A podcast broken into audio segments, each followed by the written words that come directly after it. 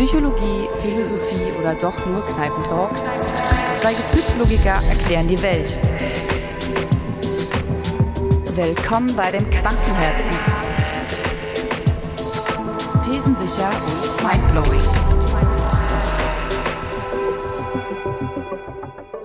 Ja, hallo, Sandra. Bist du auch da? Hi. hallo, Maria. Hallöchen. Ja, wir haben ja schon angekündigt in unserer Durchsage, dass wir ein paar Tage verspätet unsere jetzige Folge hochladen. Aus Gründen, die wir hier nicht näher beleuchten. Aber sei es drum. Äh, jetzt frisch dabei wieder mit unserer neuen Folge. Das Thema diesmal hast du, Sandra, mitgebracht. Richtig? Ja, korrekt. Ähm, tatsächlich sogar inspiriert von meinem Bruder, muss ich ehrlicherweise sagen. Er ähm, hat sich das also eigentlich auch gewünscht und es passt sehr zu dem, was wir auch schon in äh, einigen Folgen hier und da vielleicht mal haben anklingen lassen, worüber wir schon so Gedanken hatten. Und tatsächlich heißt der Dichter und Philosoph, um den es heute gehen soll, René Descartes. Ja, das ist wahrscheinlich den meisten Leuten ein Begriff, weil ein Satz von ihm, der eines der bekanntesten philosophischen Weisheiten ist. Insofern glaube ich, dass mit dem Namen schon wirklich viele was anfangen können. Ja, diesen Spruch können wir gerne vorab nehmen, denn ich glaube, dass das vielleicht auch für viele dann dadurch noch interessanter wird. Denn der besagte Spruch, ich denke, also bin ich, stammt von René Descartes und René Descartes ist ähm, tatsächlich der Vorreiter oder der Beginner, der Starter der neumodischen Philosophie oder hat dadurch durch seine Gedanken schon die Philosophie an sich ganz anders ähm, vorangetrieben. Mhm. Wenn du möchtest, ähm, würde ich dir jetzt einfach mal ein paar Eckdaten nennen, ein bisschen was über ihn erzählen, was jetzt so seine Theorien ausgemacht haben und dann können wir gerne uns mal darüber austauschen. Ja, sehr gern, leg los.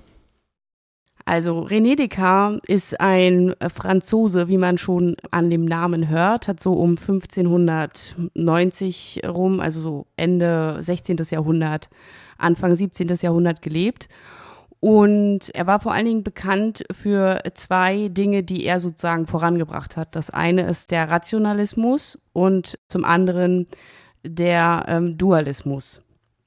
Und das würde ich gerne beides ein bisschen genauer erläutern, weil das schon ganz, ganz schön krasser Shit ist. er hat also. Oh, der krasse Shit, ey. Genau, also was hinter diesem ähm, Begriff steckt, dieses Ich denke, also bin ich, beziehungsweise richtig übersetzt heißt es Ich denke, ich bin. Also man darf nicht denken, dass das Also bin ich eine ein Rückschluss oder eine, eine Folgerung, mhm. eine Schlussfolgerung dessen ist, genau es ging damit los, dass also ihn hat das so ein bisschen fertig gemacht. Das war Ende 16. Jahrhunderts, war noch eine sehr starke religiöse Zeit. Und er selber glaubt auch, dass Gott existiert, aber ihn hat das so ein bisschen fertig gemacht, die Vorstellung, dass wir, ja, sozusagen eigentlich die ganze Zeit in so einer Art Scheinwelt leben. Hm. Und ähm, vielleicht uns gegenseitig alle betrügen und täuschen und uns Geschichten erzählen, von denen wir uns beeinflussen lassen. Und hat sich dann irgendwann gefragt, was ist eigentlich wirklich existent, was ist nicht existent und woran kann ich das überhaupt festmachen? Hm. Und der Grundgedanke des, des berüchtigten Spruches, ich denke, also bin ich, rührt daher, weil er für sich selbst festgestellt hat, also wenn ich mir einer Sache sicher sein kann, dann der Fakt, dass ich überhaupt denke. Nicht was ich denke, sondern dass ich denke. Und in dem Moment, wo ich als einzelnes Individuum denke, das kann mir ja keiner sozusagen vortäuschen, also muss ich existieren. Hm. Die Gedanken inhaltlich können natürlich beeinflussbar sein, aber der Fakt, dass man denkt, ist sozusagen nicht vorzutäuschen und deswegen hat er damit seine eigene Existenz bewiesen. Ja, ich glaube, er hat das äh, nicht allgemein auf die Gedanken, sondern noch mehr zugespitzt auf den Zweifel an sich. Also wenn er an Dingen zweifelt, dann ist unausweichlich zweifellos, dass er existiert, weil er sich nicht einbilden kann zu zweifeln. Und eben aus dem Grund, dass er zweifelt, muss er da sein, muss er existent sein. Ja, also da gehst du definitiv gerade noch ein Stück weit mehr in die Tiefe dessen. Also der äh, Punkt des Zweifelns ist sozusagen ein, eine Methode, um in diese Gedankenrichtung zu kommen, zu verstehen, dass das sozusagen ein intuitiver Akt ist, der meine Existenz beweist, sozusagen. Verstehst ja. du? Ja. Ganz nach dem Motto, was er auch gesagt hat, ganz in dem Sinne, wenn es manchmal Täuschungen geben kann, dann kann es immer Täuschungen geben. Das war aber vor allen Dingen auch auf die Sinne und die Wahrnehmung an sich bezogen. Hm. Um das kurz nochmal auseinander zu dividieren, sozusagen der, das Thema der, des Zweifelns und der Existenz und des Denkens spiegelt also den Rationalismus wider, denn er hat gesagt, Dinge können sich, können sich im Prinzip nicht dadurch beweisen lassen, dass man Dinge beobachtet oder sich irgendwas erforscht, sondern die reine Erkenntnis kann eigentlich nur durch die Vernunft kommen und deswegen hat er dann gerne auch einfach nur tagelang in einem Kämmerchen gesessen und vor sich hin gedacht und war sich seiner froh, dass er existiert, so ungefähr. Das äh, ist witzig oder cool, dass er das auch so dachte, weil wir hatten das ja auch schon mal in den anderen Folgen, dass wir so gesagt haben, hey, da haben wir auch so viel Albert Einstein ins Spiel gebracht, ne, dass eine Messung oder eine Beobachtung auch so was von beeinflusst ist durch den subjektive, durch deine subjektive Wahrnehmung und dass dadurch allein schon keine Absolutheit gewährleistet sein kann. Und tatsächlich ist es lustig, dass du das sagst, denn tatsächlich, als wir diese Folge hatten, und das war noch eine unserer ersten Folgen, habe ich die Rückmeldung bekommen von meinem Bruder, das können wir auch ganz klar so sagen, dass er dann eben auf René Descartes gekommen ist und meinte, krass, was ihr da besprochen habt, haben schon Philosophen irgendwie auf diese, auf diesen Trichter sind schon Philosophen von vor mehreren hundert Jahren gekommen, so. Wo wir beim Thema wären, es ist alles schon einmal gedacht, wichtig ist nur, dass man es halt nochmal denkt. Absolut. Also wie faszinierend ist das denn? Ja, es ist, äh, der Mensch bleibt halt doch gleich. Und dann kommen wir äh, zum zweiten und letzten Punkt. Das ist nämlich der Punkt des Dualismus. Das bedeutet, dass er ganz klar gesagt hat, Geist und Körper sind voneinander getrennt und haben nichts miteinander zu tun. Mhm. Das heißt, es gibt einmal das Denken, was tatsächlich Dinge, ja, was dich selbst und deine Seele irgendwie existent macht. Und es gibt die Materie, das heißt, alles, alle Gegenstände, die du siehst, auch dein eigener Körper, sind eigentlich nur Raumausdehnungen und ähm, nichts weiter. So, das hat im Prinzip nichts miteinander gemein und deswegen zählen auch Sinne, Sinneswahrnehmungen nicht zum eigentlichen existenten Denkprozess dazu. Mhm.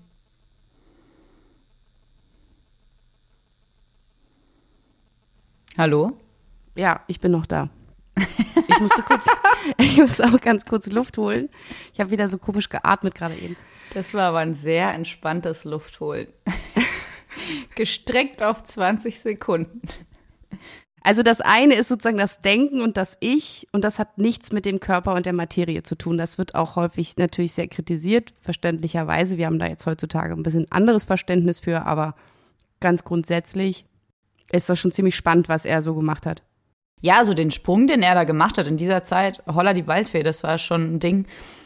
Es ist ja auch so, es ist ja nicht so gewesen, dass er mit seinen freidenkerischen Methoden überall Anklang gefunden hat, sondern im Gegenteil, er wurde ja auch sehr groß verstoßen und er hat auch ab und an mal gedacht, als er seine ganzen Aufschriebe quasi veröffentlicht hat, hat er öfter mal gedacht, shit, hätte ich das eigentlich jetzt veröffentlichen sollen, weil hätte ich es nicht gemacht, hätte ich ein viel ruhigeres Leben. Ich meine, er konnte nicht anders, weil es wirrte halt in seinem Kopf herum, aber tendenziell hatte er schon dadurch vor allem ein sehr schweres Leben, weil er halt vor seiner, wie es halt immer so ist, er war seiner Zeit voraus ne, und hat was angestoßen, was, was natürlich alle nicht geil fanden. So, also können wir nicht einfach in unserer behüteten Illusion leben, musste uns jetzt aufzeigen, dass es dass wir fähig sind, sogar noch weiter zu denken. Jetzt müssen wir uns alle in Frage stellen. Das ist ja voll anstrengend so. Interessant auch, dass du das ansprichst, weil tatsächlich war es so, dass er, mh, weil die, die Frage kom, kam häufiger auf in meiner Recherche, dass wenn er doch gerade diese Einstellung hat, warum musste er dann unbedingt diese Schriften veröffentlichen, ja. Und tatsächlich hat er das getan, weil er trotz dessen vielleicht auch so narzisstisch war, da können wir, können wir gerne drüber diskutieren, dass ihm das sehr wichtig war, dass es bestimmte Professoren gibt, die zumindestens anerkennen, dass es eine gewisse Logik und einen gewissen Sinn hat, was er sich da ausgedacht hat. Also ich weiß so, ich, ich kann das total gut verstehen und ich finde auch ehrlich gesagt nicht, dass es was mit Narzissmus zu tun hat, weil aus dem Grund, und ich habe darüber auch schon ein bisschen nachgedacht, und ich glaube, wenn man das nicht für seinen eigenen Ruhm und für seinen eigenen Stolz macht, sondern nur, damit die Wahrheit im Sinne von mehr Wahrheit ans Licht kommt und nur aus diesem Grund, also sozusagen für dieses höhere Ziel, es gibt noch irgendwas, ich kann davor meine Augen nicht verschließen, das müssen wir zumindest mit einbeziehen und mit in Betracht ziehen, wenn wir Schlussfolgerungen machen.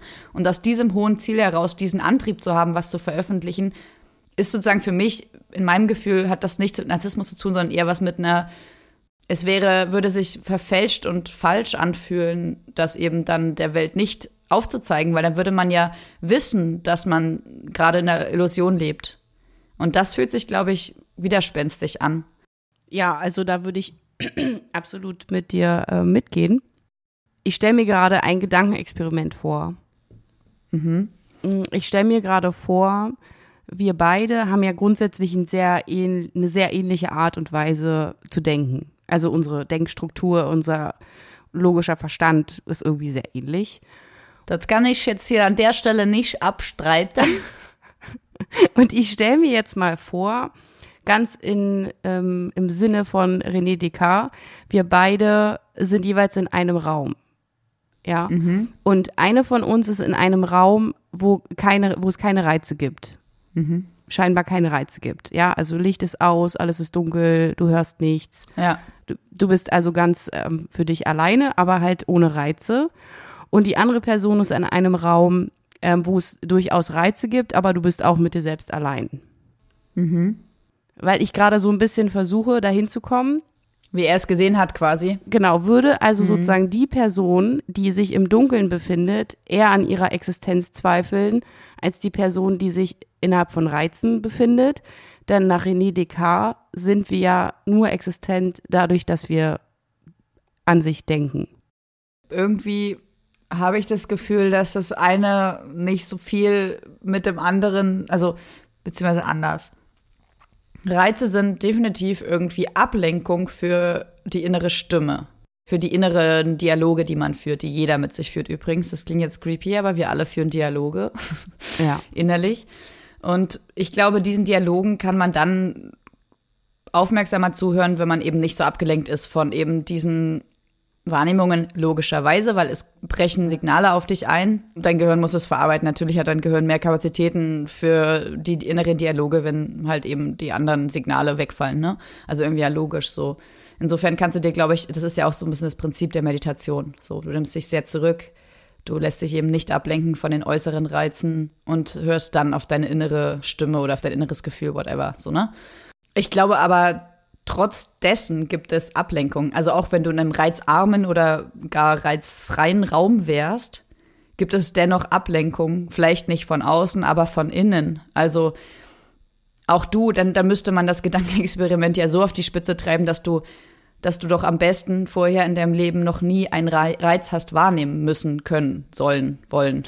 Absolut. Du hast es, du hast es gerade, ja, du hast total recht. Genau so müsste man es eigentlich spinnen, um darauf zu kommen, weil die Frage wäre ja, existierst du, auch wenn du null Wechselwirkungen zu irgendwas hast? Also wenn man wirklich seinen Geist trennt von seiner Materie? Genau. Da hinkt's ein bisschen, finde ich, weil das bleibt erstmal nur ein Gedankenexperiment. Auch der gute DK hat das, hätte das nicht, kann sich da, da gar nicht reinführen, weil auch er es beeinflusst und auch seine Gedanken, die er hat, über Reize oder auch nicht, sind wieder beeinflusst von Reizen, Erfahrungen, die er gemacht hat. Also gut, das hat er ja gesagt. Er hat ja gesagt, sozusagen der Inhalt ähm, ist sozusagen immer beeinflusst. Aber die die Erkenntnis über die eigene tatsächliche Existenz und nicht wie ich, Entschuldigung, ich muss wieder mal auf unsere Folge verweisen. Die Wahrheit ist das, was du daraus machst. Lustig. ähm, ja. Ich weiß, das mache ich immer wieder, aber ich muss äh, an der Stelle nochmal darauf verweisen. Das freut mich total, dass, dass sich das so flasht. Ich fand es auch sehr flashy. Ich glaube, das ist ja, eine Folge, die Leuten eher Angst macht, aber ja, ich fand es auch sehr flashy. Aber äh, weißt du, daran sieht man halt wieder, wie ähm, komplex dieses Thema eigentlich war und ja. wie es immer wieder sozusagen Verknüpfungen gibt. Denn wenn ich jetzt daran zurückdenke, dann ist ja sozusagen die Frage, die wir uns damals gestellt haben, theoretisch, wenn wir es mal so ganz paranoid denken, wissen wir ja gar nicht, ob das hier überhaupt alles tatsächlich passiert. Ob wir überhaupt wirklich, inwieweit wir wirklich da sind auf der Welt. Weißt du, was ich krass fand? Also, als ich so ein paar Zeilen mal so quer gelesen habe über René Descartes, der war ja auch im Dreißigjährigen Krieg so krass unterwegs.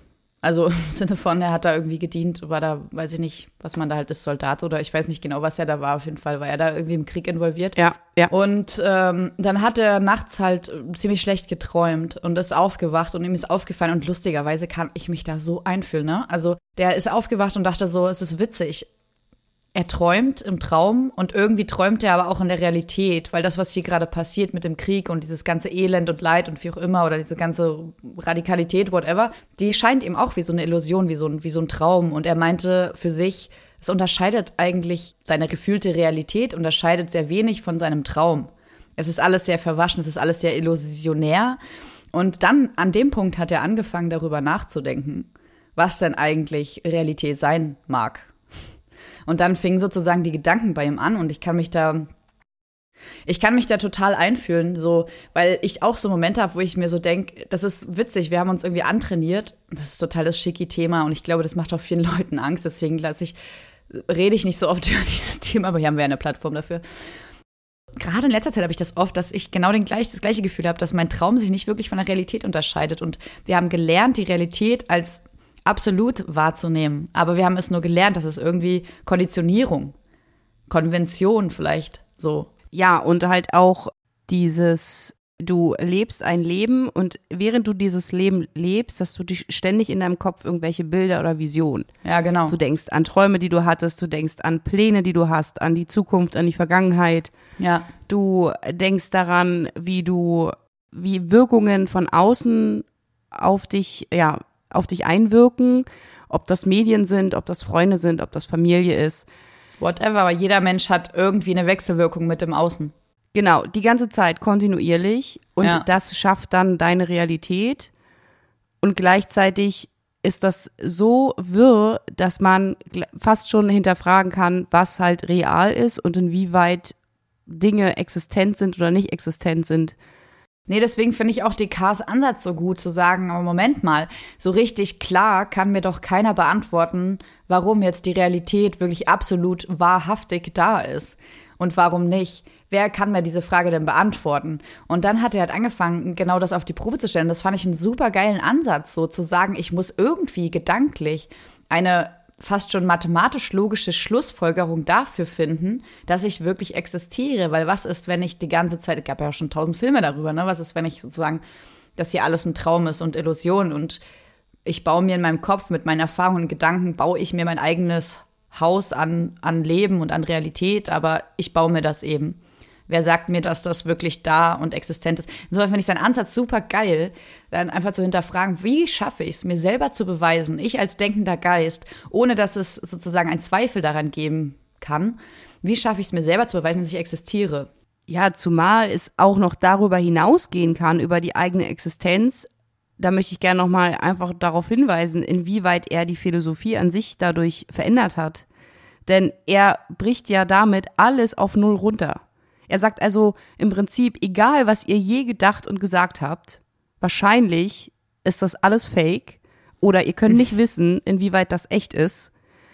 Und wir müssen so weit zurückgehen, so weit zurückgraben, bis nur noch eigentlich der Gedanke selbst übrig bleibt. Genau, und er, er entmächtigt damit halt jeden und alles. Und das finde ich total tough. Und das natürlich verstehe ich, dass da natürlich viele Leute gesagt haben, oh, da habe ich jetzt gar keinen Bock drauf. Das ist ja oft so.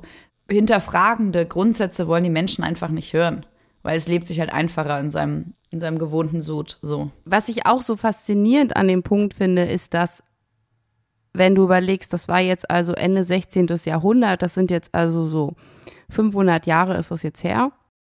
500 Jahre ist es her. Und eigentlich ist der Gedanke immer noch total krass, wenn man sich einfach mal vor Augen führt oder so ins Bewusstsein holt, inwieweit eigentlich man beeinflusst ist. Mit allem, mit einfach allem. Deine ja. ganze Person, das hatten wir ja auch schon oft, so Themen irgendwie, inwieweit Erziehung und Kindheit und all diese ganzen Sachen. Und am Ende irgendwie dahin zu kommen, wenn du es wieder auf so einer, auf so einer großen Makroebene philosophisch betrachtest, eigentlich zu sagen, du, eigentlich kannst du dir in keiner Sache sicher sein. Außer der Tatsache, dass du vielleicht existierst und selbst in der Lage bist zu denken. Ja, aber wenn ich dahin zurückkomme, beruhigt mich das, weil ich so denke, man, geil, dann nimmt man sich selber einfach nicht so wichtig. Dann denkt man so, okay, alles, was war, was du dachtest, was sein könnte oder wie auch immer, spielt eigentlich gar nicht so eine große Rolle. Und für mich, in mir löst das eine extreme Erleichterung aus. Ich habe also gerade zu diesem Psychologie-Thema, ne, wie ist man aufgewachsen und was resultiert daraus und warum ist man so und so, bei bestimmten Ansätzen ist es ja oft so, dass das eine anfängt und dann irgendwann aufhört und die andere Wissenschaft einsetzt und so weiter. Ne? Und ich hatte da letztens so einen Spruch im Kopf: Psychologie endet irgendwann und irgendwann fängt sie dann wieder an. Ja. Weißt du, was ich meine damit? Also Psychologie, irgendwann ist die Psychologie am Ende, dann kann nur noch die Philosophie weitere Gedankensätze bringen und irgendwann ist die Philosophie aber am Ende und dann muss man die Psychologie wieder ranholen. Also, weißt du, das ist wie so eine Lücke, die dann gemacht wird von der Psychologie. Weil ich war dann irgendwann so, Psychologie geht ja wirklich nur bis zum gewissen Grad. Das ist ja eigentlich gar nicht der, Urspr der wirkliche Ursprung, weil es geht noch tiefer. Es ist die Philosophie, die geht noch tiefer. Und irgendwann bin ich dann wieder zurück und dachte so, krass, aber da, da, wo die Philosophie so noch tiefer geht, da kommt dann irgendwann im ganz tiefsten, kommt dann doch wieder die Psychologie ins Spiel. Also sie hört kurz auf und dann fängt sie irgendwann tief unten wieder an. Weißt du, was ich meine damit? Du, ich weiß total, was du meinst, wirklich, ich schwöre. Ich bin so richtig, ähm, ich finde das so, ich finde das so mega krass, weil das macht total Sinn. Man kann es auch an einem ganz einfachen Beispiel festmachen. Jetzt sind wir natürlich in der heutigen Zeit, sind wir dazu in der Lage, bestimmte Diagnosen, psychologische Diagnosen, psychiatrische Diagnosen zu treffen, in einem gewissen Rahmen. Ja. ja. Das heißt, wir können sagen, ähm, ja, wir klassifizieren bestimmtes äh, Denkmuster und sagen, gut, Persönlichkeitsstörung, Ich-Störung, was auch immer, Schizophrenie, Depression, keine Ahnung, ja, bipolar, was einem so alles einfällt. Und das konnten wir also schon in Muster packen und kommen dann aber an ganz vielen Stellen, wenn wir das Verhalten und die Denkmuster der Menschen genauer betrachten, vielleicht hier und da an Grenzen, wo wir sagen, ja, komisch, irgendwie ist das, was wir bisher irgendwie erforscht haben, stößt hier an eine Grenze. Irgendwie ist das, sind das hier gerade zu krasse Mischformen oder wir können uns das nicht mehr erklären. Also hört's da auf. Ja. Und klar kann man weiter forschen, aber am, auch im Rahmen der Forschung, ich sag auch hier wieder Thema Rationalismus und Empirie und so weiter, stößt man halt so an die Grenzen, dass dann halt wieder die Philosophie eintrifft. So ähnlich auch wie in der Astrophysik. Genau, das nächsthöhere sozusagen. Ja, das nächsttiefere, ja. Früher hat man gedacht, so krass, was, was passiert da? Was passiert da um uns herum? Was sind Sterne? Was ist die Sonne? Was ist Galaxie und so weiter? Und man kann halt in der Astrophysik dann schon viele Dinge erklären und viele Dinge sind nicht erklärbar. Also fangen wir an, die Dinge, die nicht erklärbar sind, philosophisch erstmal irgendwie zu erklären und uns irgendwelche Sachen auszuspinnen und uns zu überlegen und Zusammenhänge zu finden, um dann eventuell hier und da einen Punkt zu finden, wo man sagt, klar, okay, das könnte man sogar vielleicht auch wissenschaftlich beweisen. Hm. Und dann dreht sich der Kreis immer weiter. Ja, aber ich muss trotzdem ein großes Aber da mal dahinter setzen, weil eine Sache, die, die piekst mich schon so ein bisschen. Das ist nämlich dieser ganze Punkt mit der Trennung von dem Ich, dem Denken als Existenz und der Materie als etwas, was nichts damit zu tun hat. Wir hatten ja schon in unserem Insert-Channel hatten wir schon ab und an mal äh, so ein paar Gedanken geäußert. Und einer davon war, eben auch zu Ehren des äh, netten Philosophen Descartes.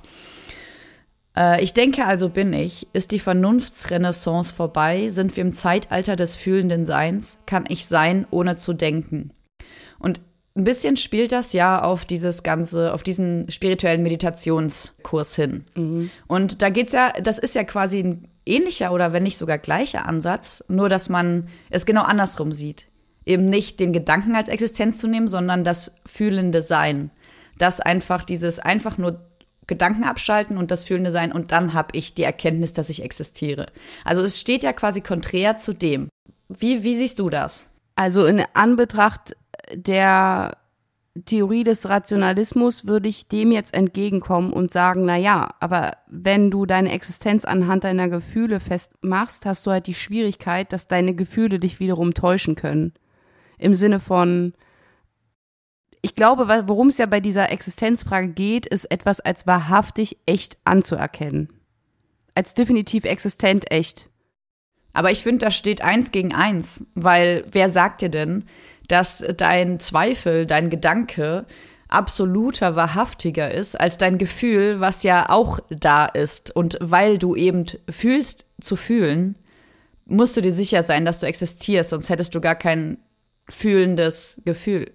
Verstehe. Also im Sinne von, die Argumentation ist also genauso wie die Tatsache, dass ich denken kann, meine Existenz beweist, kann die Tatsache, dass ich Gefühle fühlen kann, meine Existenz beweisen. Genau.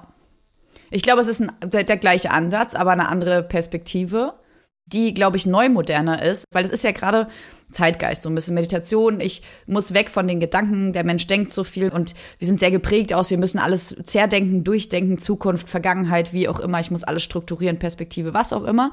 Sehr viel Gedanke, Gedanke, Gedanke. Wer bin ich eigentlich? Also was fühle ich eigentlich in mir drin? Also es ist genau andersrum. Also ich habe das Gefühl, ich habe mich selbst verloren, indem ich nur noch denke und gar nicht mehr in mich reinhören kann im Sinne von rein spüren kann. Das ist ja gerade der Zeitgeist. Ja, gebe ich dir vollkommen recht. Ich sehe es trotzdem, also ich sehe es als sehr schwierig an. Mm, Zumindest in dem Themenfeld, in dem wir uns gerade bewegen, würde ich Gefühlen nicht so viel Raum geben. Also ich verstehe grundsätzlich den Zeitgeist, den du gerade beschrieben hast und den sehe ich als wichtig und richtig an, mehr dahin zu gehen, Gefühle zu erspüren. Das, ich meine, hallo, das predigen wir schon seit, weiß ich nicht wie vielen Folgen. Aber in Bezug auf den philosophischen Gedanken der Existenz würde ich die Gefühle jetzt nicht auf eine höhere Ebene stellen als den Gedanken selbst. Weil Gefühle eben aufgrund von vielen Dingen, die wir auch schon besprochen haben, auch sehr, ich sag mal, aus dem Unterbewusstsein heraus auch sehr gefälscht und manipulativ sein können. Ja, aber das sind ja Gedanken genauso. Die sind ja auch nicht absolut abgekoppelt von uns, sondern die existieren ja auch im Zusammenhang mit uns als Gefühl. Ja, und da sind wir wieder bei dem Punkt, und da drehen wir uns gerade im Kreis, dass wir sozusagen schon wieder sehr inhaltlich werden und es ja in dieser ganzen Existenztheorie von René Descartes weniger um den Inhalt geht als um die Tatsache selbst. Und da wiederum hast du vollkommen recht, sollten wir Gefühle und Gedanken auf eine Ebene stellen. Ja. Ich habe aber nicht das Gefühl, damit das zu widerlegen, was er gesagt hat. Und das ist sozusagen mein, mein Problem gerade an der Stelle, denn. Nee, nee, nee, das widerlegen nicht. Das, das sehe ich auch voll so. Nee, widerlegen nicht. Nur Ach so. genauso eine Berechtigung haben für eben dieses andere, weil er, das ist ja gerade deine Frage oder dein, deine Äußerung gewesen, was dich ein bisschen gebissen hat, diese Entkoppelung von Geist als ein Raum und dein Körper und dein, dein Gefühl. Ja, ich habe ich hab eben nicht das Gefühl, dass das das ist. Ich habe, verstehst du, also ich habe nicht das Gefühl, dass das sozusagen meine ursprüngliche Frage oder das, was mich so piekst, ah, okay. löst. Entschuldige, dann, dann haben wir uns jetzt, dann ähm, behaupte ich, äh, nehme ich alles zurück und behaupte das Gegenteil. nee. Äh, nee, dann haben wir uns jetzt zehn Minuten. okay, dann hau raus, wie meinst du es denn? nee, nee, es ist trotzdem, es ist, nee, es ist trotzdem ein trotzdem guter, wertvoller ähm, Blickwinkel wieder gewesen, aber Gefühle sind für mich nicht Materie, auch glaube ich nicht für Descartes. Also womit ich eher Schwierigkeiten habe, ist, dass er im Prinzip sagt, dass ich und die Existenz sind ausschließlich der Gedanke selbst oder, wie du auch sagst, die Gefühle. Aber er trennt halt die Materie und den Körper und ich glaube, dass das ziemlich ja. fatal ist, das zu trennen. Denn das würde im Umkehrschluss bedeuten, stell dir jetzt mal beispielsweise jemand vor, der im Koma liegt. Ist der existent mhm. oder nicht? Ja, oder generell, ja, Menschen, die, das muss man einfach auch jetzt gerade in der heutigen Zeit auch stark mit einbeziehen, so Menschen, die starke, ich sage jetzt mal, degenerative Störungen haben in der Kognition, weil ich ja. das Gefühl habe, dass sozusagen, oder was ist das Gefühl, rein faktisch sagt er, nur wenn ich den Gedanken selbst haben kann, bin ich existent. Und das ist eigentlich Quatsch, weil es gibt durchaus Lebewesen, die sind nicht in der Lage. Und dazu zählen wir Menschen auch manchmal, je nach Erkrankung oder auch nicht, die sozusagen nicht in der Lage sind, kognitiven Gedanken wirklich zu halten, zu greifen oder zu fühlen auch. Ja, verstehe ich deinen Punkt. Aber darum ging es ihm, glaube ich, auch nicht zu sagen, man muss einen versierten intellektuellen Gedanken haben, sondern es ging da nur darum zu sagen, wenn man denkt und zweifelt, und das kann, glaube ich, jeder, außer vielleicht im Koma kann ich es nicht beurteilen, ob dann Leute noch Zweifel haben können oder so, weiß ich nicht. Das, ich glaube, das ist auch soweit noch gar nicht erforscht, was da eigentlich passiert im Gehirn. Aber das ist ein Extrembeispiel, das ist ein sehr, sehr wertvolles Beispiel. Da gebe ich dir voll recht, das ist ein bisschen tricky. Aber generell ist jetzt mal egal, ob jemand eine kognitive Störung wie auch immer hat, dieser Mensch wird ja auch denken. Und allein das wieder bestätigt seine These. Ja. ja, aber gleichzeitig, nee, hätte ich noch einen Kritikpunkt. Nämlich nach seiner Theorie, das nämlich so, wie du das vorhin so schön beschrieben hast, nach unserem Gedankenexperiment, wo du meintest, wenn wir danach gehen müssten, dürfte man also in seinem ganzen Leben eigentlich keine Interaktion mit irgendwas gehabt haben. Und dann müsste man wissen, ob diese eine Person, ja, die also noch nie irgendeine Interaktion hatte, in der Lage ist, grundsätzlich zu denken und damit ergo existiert. Ja. Wie soll man aber ohne Erfahrung, also ohne überhaupt ein Leben richtig gelebt zu haben in Interaktion, überhaupt einen Gedanken entwickeln können. Ich glaube, das hat er auch hier und da mal gesagt, dass er nicht annimmt, dass das angeboren ist, sondern dass sich das erst entwickelt, das Denken an sich. Da würde ich sagen, es ist wahrscheinlich eine Behauptung. Wie alles. Im Leben ist alles eine Behauptung. das, ist, das ist doch nur eine Behauptung. Es ist halt, ich, ich glaube, er hat das gleiche Ziel wie wir alle oder zumindest wir und andere Menschen, die gerne nachdenken und sich irgendwie äh, in Zwickmühlen gerne begeben, in gedankliche.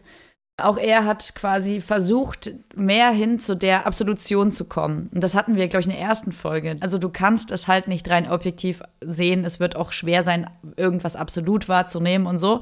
Aber man kann immer ein Stück weit mehr hinkommen. Er ist durch seine Gedanken halt noch mal ein bisschen mehr hingekommen zu diesem Ergründen der dunklen Kugel in der Mitte, auf der Absolution geschrieben ist. Ich hätte es nicht besser ausdrücken können. Joker? Äh, ich habe so einen halben Joker. Aber es ist nett, das so zu sagen. Ja, es ist schwer, finde ich, über den Joker zu finden. Ich habe mal gegoogelt, René Descartes, Joker, und dann kam irgendwie nichts. Ach so, da kam dann nichts. Mensch, du hast da mal gelacht, Maria. Deine Witze sind grandios. Absolut. Ja, okay, einen halben Joker, okay. Kriegst halt einen Punkt Abzug, aber schieß mal los. Soll ich sagen, ist wirklich jetzt nicht, ist nicht besonders, aber fand ich trotzdem irgendwie krass. Er hat also begründet, warum Gott existiert. Und die Begründung fand ich halt irgendwie krass. Also einleuchtend, aber irgendwie auch krass. Ich kenne die Begründung, ja, hau raus. Du kennst die Begründung? Okay, dann kannst du ja hinterher sagen, ob ich es richtig verstanden habe oder nicht. Also dadurch, dass Gott die Ursache allem ist, also wie ein erster Gedanke oder eine erste Idee, kann Gott keine Form von Täuschung sein. Weil Täuschung immer eine Folge ist von dem Tatsächlichen. Ja. Ne? Man kann nur getäuscht werden, wenn, wenn, äh, wenn es etwas wenn gibt. Wenn davor eine, eine, eine Täuschung da war, sozusagen. Also wenn da davor etwas da Genau. Ja. Wenn es Ja, etwas gibt, ja, was man. weiß, Ja, genau. Genau. So. Und darum, aus diesem Grund, muss Gott existieren. Weil es muss etwas vor der Täuschung geben und Gott ist, wenn denn, die, der erste Gedanke, die erste Idee und der Ursprung. Und deswegen existiert Gott. Finde ich super genial und man merkt einfach, dass er auch in anderen naturwissenschaftlichen Bereichen sehr begabt war, auch unter anderem in der Mathematik, weil es ist ein sehr mathematischer Ansatz. Also die Logik ist sehr mathematisch Total. vom Gefühl her. Weißt du, was ich meine? So dieses, das eine führt zum Ja. anderen und es gibt, also eins plus eins ergibt zwei. Es ist unumstritten. Du kannst keine drei, fünf oder zehn draus machen. Es ist absolut klar, absolut wahr, dass eins und eins zwei gibt. Und genauso sind auch seine Gedankenstränge in dieser Logik was der Philosophie auch viel an sich hat. Und das finde ich genial, Alter. Dieser Mensch ist doch krass, Mann. Geil, Alter. Ich wäre mal gern drauf gekommen. Vor allen Dingen, man könnte auch sagen, also so mein Gedanke war, ich finde halt auch diesen, diesen, diese Logik dahinter, die mag ich so. Grundsätzlich würde ich jetzt Gott auch ersetzen können gegen alles andere. Also im Sinne von, weiß ich nicht, ersetze Gott mit dem Urknall oder ersetze Gott mit, weißt du, mit irgendwas, was vorher war, was noch nicht war, bevor wir existent waren. Könntest du da auch sozusagen Gott rausschneiden, eine Lücke reinsetzen und da bestimmte andere Begriffe reinsetzen. Aber grundsätzlich ist die Logik dahinter absolut faszinierend. Ja, ähm, lustigerweise habe ich gedacht, du spielst auch was anderes an, was aber auch äh, quasi beweist, dass es Gott geben muss. Ein anderer Punkt von ihm. Und zwar, wie bei einem mathematischen Beweis zieht der Philosoph nun weitere Schlüsse. Weil wir Menschen an Gott denken, folgert er etwa, muss es Gott geben. Ein so dummes Lebewesen wie der Mensch könne sich unmöglich von selbst etwas so Vollkommenes ausdenken. Ja, krass. War, ich habe immer ein kleines Problem. Ich kenne ein paar Leute, die immer so die Menschen so in den Abgrund ziehen. So, also so immer sagen, ja, weißt du, hier, der Mensch ist doch einfach scheiße und keine Ahnung. Ich muss sagen, ich bin Menschen lieber. So, also wie heißt das? Menschen, also ein liebender, also ein, ich mag Menschen. Ja. Also ich kenne so ein paar Leute, die immer so den Mensch so ein bisschen so, ja, der Mensch ist doch einfach nur Kacke. Und ich meine, ja, viele Sachen sind auch wirklich blöd an uns und irgendwie komisch und auch leicht gestört oder zumindest auffällig. Aber dieses sich selbst als Spezies zu degradieren in sowas Dummes, das beißt mich manchmal. Ich glaube, ich glaube, ich weiß total, was du meinst. Ich glaube aber, dass es in bestimmten Zeiten und vor allen Dingen auch Kontexten es sehr wichtig ist, den Größenwahn des Menschen etwas zu reduzieren. Definitiv. Dafür ist es auch total gut. Voll. Und das große Ganze wieder als das zu betrachten im Sinne von, es ist nicht so, dass sich alles um uns dreht, uns als Mensch. Das ist ja grundsätzlich, ich sag nur Thema Umwelt und so weiter und so fort ja, wie wichtig wir uns als Menschheit sozusagen so lange Zeit, und ich will nicht wissen, wie es im 17. Äh, Jahrhundert war, sich so scheiße wichtig genommen haben, um mal einfach zu sagen, Leute, ihr seid auch nur ein Teil eines Ganzen. Ja, voll.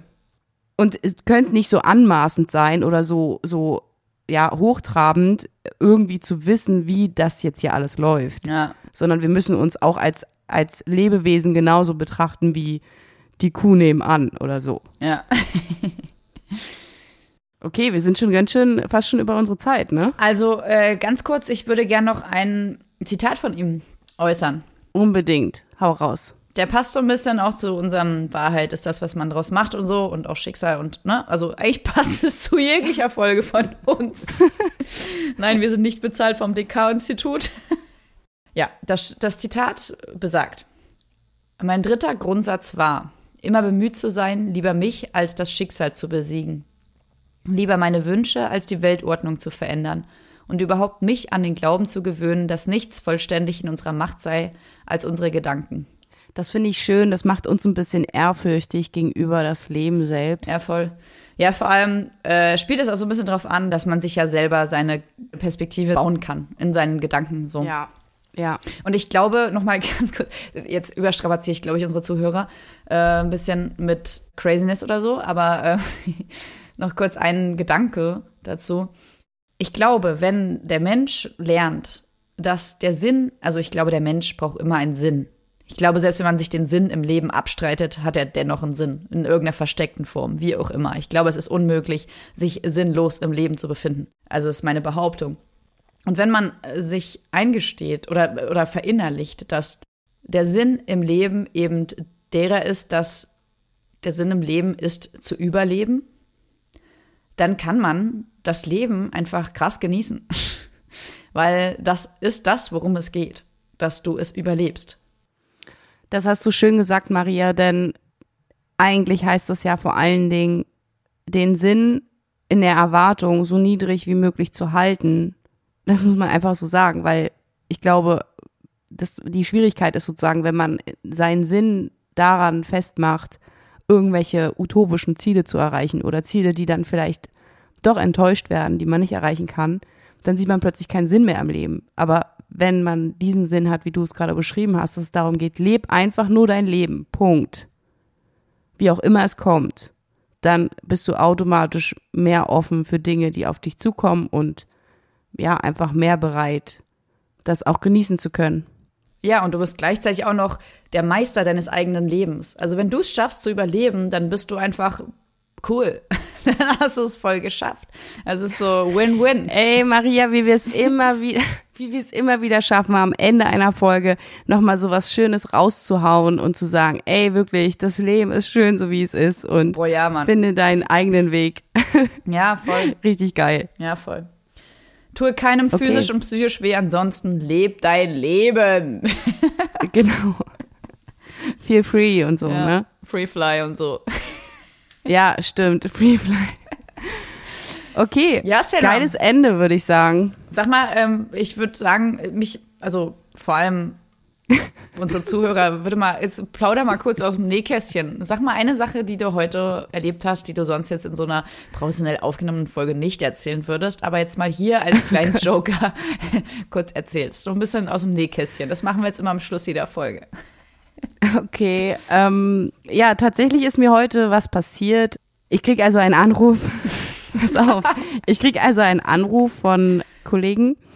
Und sie sagen mir, ja, hier und so ist ganz komisch irgendwie, ich weiß ja nicht, ähm, da vorne steht ja so ein rotes Auto, da ist, glaube ich, ähm, da so jemand gerade dagegen gefahren, der ist gerade zu uns gekommen und hat gefragt, ob irgendwem das Auto gehört. Aber wir waren uns jetzt nicht ganz sicher, ob das dein Auto ist oder nicht, deswegen ist er jetzt einfach weitergefahren und hat noch seine Kontaktdaten da gelassen. Und ähm, ich bin völlig ausgerastet und war so, was? Ach du Scheiße, mein Auto angefahren und ähm, das ist ja gerade auch noch relativ neu, das wissen auch alle. Und ja, bin völlig durchgedreht und dann hieß es April, April. Das ist mir heute passiert und alle haben gelacht. Ich bin voll drauf reingefallen. Stimmt, heute ist ja der 1. April. Ohne Scheiß. Ich habe die Zeitverschiebung, äh, wie heißt das? Ja. Zeitumstellung. Die Zeitumstellung habe ich, hab ich überhaupt nicht mitbekommen. Gar nicht. Also eine Woche später erst, als mir das gesagt hat. Jetzt 1. April habe ich auch vor einer Stunde erst erfahren, dass es hier Witze und so. Keine Ahnung, heute ist wieder Tag der Witze. Aber well, das. Das war jetzt so richtig aus dem Nähkästchen Ja, geplaudert. ja, Da genau. ist mir aber heute was passiert. Du, und dann war das alles nur April, April. Ja. Und dann habe ich mich aber geärgert. Dann haben wir aber alle auch gelacht. Und dann war da ein Tobabo. Ja, das machen wir jetzt, Freunde, äh, liebe Zuhörer. Freut euch darauf, dass wir jetzt immer am Schluss jeder Folge ein bisschen aus dem Nähkästchen plaudern. Ja, jetzt hast du gar nicht aus dem Nähkästchen geplaudert, aber wir haben auch wirklich, das müssen wir dann. Nee, das machen wir jetzt jede Folge. ähm, entweder sagst du jetzt noch eine Geschichte oder wir müssen es dann nächste Folge machen. Nee, nee, wir machen das jetzt Okay. einer pro Folge, so mehr verkraftet man ja nicht an einem Stück. Es ist schon hier, also jetzt muss man wieder mal ganz kurz den Ja. Geist ein bisschen ruhen lassen. Diesen ganzen Shit. Gut, also liebe Freunde, liebe Zuhörer, denkt daran, zum Schluss unserer Folge nochmal ein kurzer Hinweis auf unsere ähm, E-Mail-Adresse. Genau, das ist dancing-barefoot at web.de. Und außerdem haben wir auch noch einen Instagram-Channel, der da heißt Sandra. Quantenherzen. Gerne abonnieren, gerne folgen, gerne kommentieren. Gerne mitteilen, was auch immer, Freunde. Macht, was euch zufrieden macht. Ja, und da nun alle wissen, dass heute der erste Vierte ist, können wir auch sagen, wir wünschen frohe Ostern, schöne Feiertage und wir hören uns dann nächste Woche. In alter Frische. Ciao, ciao. Bye, bye.